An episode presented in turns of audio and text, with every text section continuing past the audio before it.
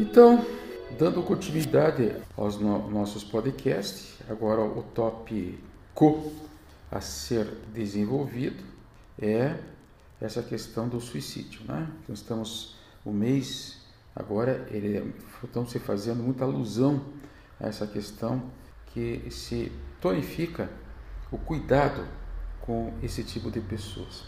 Eu não sei se é por questão monetária ou da própria panvirose que deixou vocês, essa pandemia que deixou vocês todos reclusos, né? Num ambiente fechado, pequeno, em que o contato com o mundo é através do Zoom ou de outras redes, né? Mas o fato é o seguinte, aumentou muito o pensamento suicida e a execução suicida. Vocês têm então uma população alvo, chama-se os adolescentes, e principalmente os adolescentes homens. A incidência está muito alta nesse tipo de população. Então, o conselho que a gente dá aqui como médico, trabalhando no consultório, eu, te, eu sou homeopata é, unicista de formação, então automaticamente eu tenho que escutar essas queixas dos pacientes. Não, não sou simplesmente um médico que receita de acordo com os sintomas. Eu tenho que sentir o paciente para poder dar essa medicação a ele, básica. Tem saído muito auro metálico, né? Remédio homeopático de ouro, né? Então, o paciente conta a história e a gente vai classificando ele de acordo com os sintomas e de repente dá o remédio homeopático. Mas esse auro é uma coisa, é um remédio homeopático que chama muita atenção, porque ele vivencia uma grande frustração. São quatro minerais é, que têm esse tipo de perfil de sentimento, mas ele tem uma grande frustração, porque o ouro ele só brilha quando tem sol. Sol é o astro rei, ele é o pai. Então, esse paciente auro, geralmente ele pensa em subir num prédio e se atirar lá de cima, porque é o lugar mais próximo que ele pode chegar desse astro rei, né? que é o sol. É uma simbologia para guardar a matéria médica do, do remédio homeopático. Né? Enfim, você chega nesse medicamento pelos próprios, próprios sintomas que o paciente deu ou pelos sintomas que você pegou durante a consulta. E normalmente o discurso é suicida. Coisas que a família nem imagina que tem, estão lá latentes e do lado deles. E quando os adolescentes chegam a falar sobre isso, discutir com isso, não é dado valor, mas sim, alguém vai dar valor. Quem que são os que dão valor? São os coleguinhas. Então passa a ser até uma questão de status, um comportamento imitativo de controle do crescimento da, dos adolescentes no, no, meio ambiente. É um crescimento psicológico. É, parece besteira, mas quem que não passou por isso na, na adolescência, né? Essa identificação. Tem uma história aqui em Curitiba, mais ou menos em 1935, entrou na moda que as meninas. Você imagina o que, que são, eram as moças aquela antigamente, né? Os pais eram muito castradores, né? As meninas só, só iam ter relações sexuais depois do, do primeiro dia do casamento. Aquela, aquela vivência vitoriana que existia aqui em Curitiba, né? E aí, de repente, passou a ser bonito dizer: Olha, se lembra da, da Mariquinha? É, lembro, ela se matou. E como foi? Ah, ela pegou, encheu o quarto de rosas e se enforcou. E a outra, a Joaquina? Ah, aquela tomou um monte de remédio. Depois foi descobrir que ela estava morta horas depois. Então isso passou a ser um miasma contagioso dentro do, do meio social. Foi uma época que Curitiba sofreu muito isso aí. E estou dando só esse exemplo para vocês terem ideia o que pode estar acontecendo nos bastidores, com amigas, das suas amiguinhas, com essa toda essa, essa loucurada desse, da mídia toda, da, das redes sociais todas, né? Uma total irresponsabilidade pode desenvolver né, um processo como se fosse uma pandemia de, de suicídios.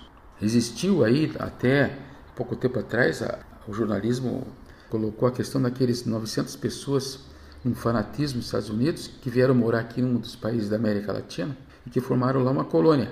E tinha lá um cidadão né, que convenceu aquela turma a se matar. Então foram 900 pessoas que foram achadas mortas depois que o governo americano mandou lá intervir para libertar todas aquelas, aquelas pessoas lá de dentro. E ninguém sabe a história direito. O fato é o seguinte, que todos acabaram tomando o veneno e se mataram. Então esses suicídios coletivos estão beirando por aí, né? Isso é uma coisa muito séria. Então, dando continuidade aqui ao nosso raciocínio, o que, que pode levar uma pessoa a ter esse tipo de comportamento social? Problemas familiares é o primeiro, o segundo são agentes ou lida ruim com problemas estressores e não ter opção, não dá opção para ele mesmo. Ocorre o processo de afunilamento e de sufocação. Eu tenho uma paciente minha que é, desencadeou esse processo, graças a Deus ela está viva, né? Mas você veja a situação, né? Você deve conhecer isso. A moça ela tinha formação aqui no Colégio Sion, aqui de tinha, não tá vivo, tem. No Colégio Sion, de repente educadinha, chega um rapaz muito bonitinho, tal, casa com ela, e aí ela começa a ter uma relação abusiva com o cara. Então o cidadão não deixava nem ela sair de casa, praticamente se transformou uma escravinha.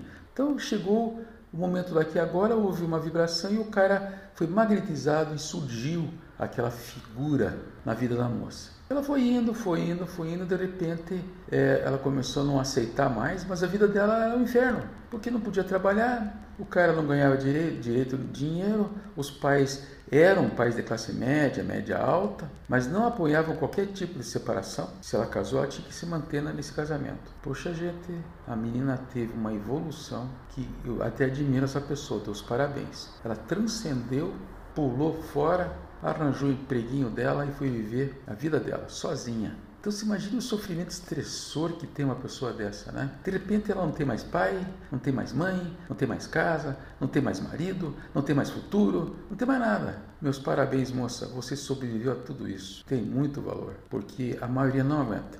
A maioria dá um jeito de sumir, desaparecer. Qual que é uma das grandes profilaxias do suicídio? É escutar quem está do seu lado. Não precisa ser uma pessoa ligada à pessoa. Ele vai te falar esses pensamentos. E a gente vai ter que ajudar e valorizar. Doutor, mas sim, mas e remédio? Ah, gente, pelo amor de Deus, esse caso aqui é uma relação de afeto, uma relação de cuidado. Se vocês não acharam uma pessoa que tem uma relação de afeto e cuidado com vocês, a incompetência é sua, que está cheia de gente carente afetivo. E está cheio de gente que se faz esse tipo de papel e não tem a mínima carência, não tem a mínima afetividade e aí te vende um produto que é falso, é fake. Mas esse é o mundo que nós estamos vivendo aí. Esse é o mundo da, da realidade, né? Bom, desviando um pouquinho o assunto, vamos falar sobre essa questão de o que, que acontece que as pessoas acabam tendo essa tendência de ter o suicídio na cabeça. É serotonina, gente. Serotonina vem da do, da melatonina, que vem do triptofano, que se transforma é, é, em neurotransmissor. Esse neurotransmissor, quando em falta, entra nesse processo de depressão maior. Quando em excesso, ele causa uma pessoa irritada, nervosa, agressiva. Enfim, todos aqueles neurotransmissores que a gente pede no consultório, né? catecolaminas, etc., cortisol, a transformação da pregnenolona, transformação do DEA, toda a parte hormonal, aquele perfil hormonal no homem, andropausa, da mulher na menopausa, está aqui ó, no nariz de vocês. Só que nós estamos falando agora de adolescentes, que estão com os hormônios completamente deturpados, em equilíbrio, está entrando em equilíbrio, né? O rostinho da menina tá do rapaz está cheio de acne, a da menina ela está cheia de ovário policístico, aquela bagunça na menstruação, aquela aquela coisa horrorosa. Então, tudo isso aí são fatores etiológicos para a tendência de se pensar num fator suicídio, né? Então, baixo da serotonina, do 5-HTP e baixo do ácido 5-hidroxidol acético, tá? Ó, tudo bem. Doutor, que diabo é isso? Não precisa ficar preocupado não, que isso é coisa para médico. Sabe? Médico adora esses nomes. Putz, vida. Se bobear, eles colocavam o nome no filho deles para daí tenta, e está tentando decorar para não esquecer na hora de prescrever, né? Mas tudo bem. Nós fora tem um outro fator grande aqui também que eu acho que cabe a mim dizer para vocês que é uma coisa que passa desapercebida e que é um hormônio que é muito usado por todos os médicos, tá? E que na hora de retirar essa medicação o paciente some, desaparece. Você faz a prescrição da dexametasona, por exemplo, que agora, cientificamente falando, né, medicina baseada em evidências, de repente o cara não, sumiu e tira, do dia para outro ele para de tomar. E esse efeito rebote tá, é tão grande que vai desencadear um processo bioquímico no cortisol para suprarenal, vai pegar insulina, vai pegar os hormônios ligados ao cortisol plasmático que se transforma em DEA, que se transforma em pregnelona e que vão alterar todos os hormônios masculinos, hipotálamo e hipófise, lá no meio do cérebro. Então, gente, muito cuidado com retirada de cortisona, tá? Vai falar com o médico e pede para ele te ajudar. E se por acaso sentir esse efeito, não fica esperando não que ele vai sair assim numa boa. Muitas vezes leva muito tempo para isso acontecer. E às vezes é tarde demais. Um menino, por exemplo, que está usando esse tipo de medicação, né? muitas vezes aí problemas respiratórios, asmáticos, etc., de repente passa a ter um comportamento desse e vocês acham que é simplesmente coisa da idade. E está sendo o fator o fator gerador está muito presente. Um menino, por exemplo, com traços perfeccionistas, né? Uma criança, por exemplo, que tem sonhos muito altos, como já falei, e de repente tomando essa medicação, desencadeia todo um processo de depressão, depressão maior, né? com uma sensaçãozinha ainda de fracasso junto, né? uma grande frustração, seja familiar, seja escolar, seja com namorada, seja que for, esse adolescente que pensa alto, né? Adolescente, eu me lembro da minha adolescência, nossa, eu ia ser dono do mundo. Ia ter carro de corrida e tirar o primeiro lugar. Se bem que naquela época era a época lá do Emerson Fittipaldi, né? Foi o século passado. Mas a gente tinha sonhos e esses sonhos nos traziam muito prazer, né? Só de imaginar que você podia ser uma estrela desse, né? E isso é normal na adolescência. Aí de repente vem, naturalmente, como ser humano, ter algumas frustrações, por exemplo, de não ir bem no colégio, ter alguma limitação e ter pais que não estão atentos a esse detalhe. Isso, só isso já é capaz de gerar na pessoa uma frustração e um pensamento, uma tentativa de, de se suicidar. Né? Aqui tem então estudos né, que nos levam né, a observar as pessoas. Né? Então, se você vê na sociedade, os adolescentes têm uma frequência muito alta em relação a esse pensamento suicida, em relação ao adulto. A criança, então, é quase zero. E esses adolescentes, o macho, o homem, ele tem cinco vezes mais tendência ao suicídio que as meninas. O homem tem uma relação de, de, de dois terços dos homens, desses meninos, pensam nisso. Olha, gente, olha que frequência e que intensidade que isso vem. Aí nos estudos dos dos doutores aí, o pessoal de Campinas sabe muito, tem muito estudo sobre isso. Aparece então na frequência, né?